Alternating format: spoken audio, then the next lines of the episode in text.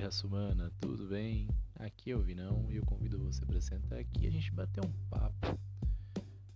E nada mais interessante do que a gente falar desse momento de quarentena. Tá todo mundo em casa, todo mundo surtando, todo mundo jogando panela. Cada dia que passa a gente tem uma novidade sobre o assunto. E hoje, enquanto eu pensava sobre a vida,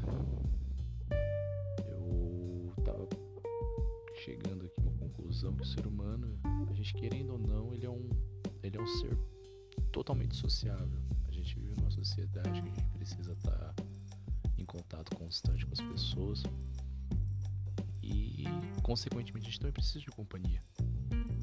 Só que esse isolamento social é uma prova real disso, sabe? De que a gente precisa pessoas por perto, precisamos conversar, se não um animal, se não uma planta, alguém que precisa interagir conosco, não é mesmo?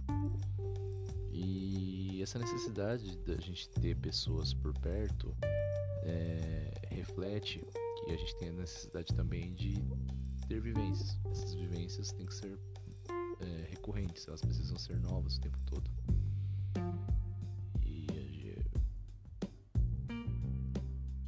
Também estava pensando no seguinte, no contraponto dessa questão da, da vivência. Tem muita gente que está dizendo aí que está passando bem sozinha, que está tranquila, sem a convivência com muitas pessoas. Mas até que ponto é ficar saudável você ficar trancado conversando com as paredes? Porque, é, psicologicamente falando, uma pessoa saudável não, não tem o retorno de uma parede, entendeu?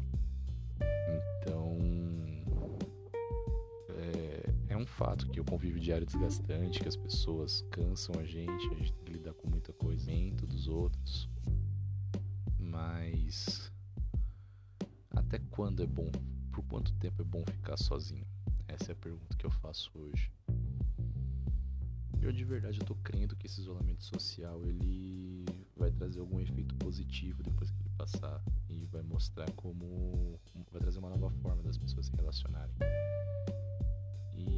Também que as pessoas vão começar a valorizar mais as coisas simples, tipo a liberdade, poder ver o sol, ver o, o dia acabar ou começar, a presença de outra pessoa que você está acostumado a conviver todo dia.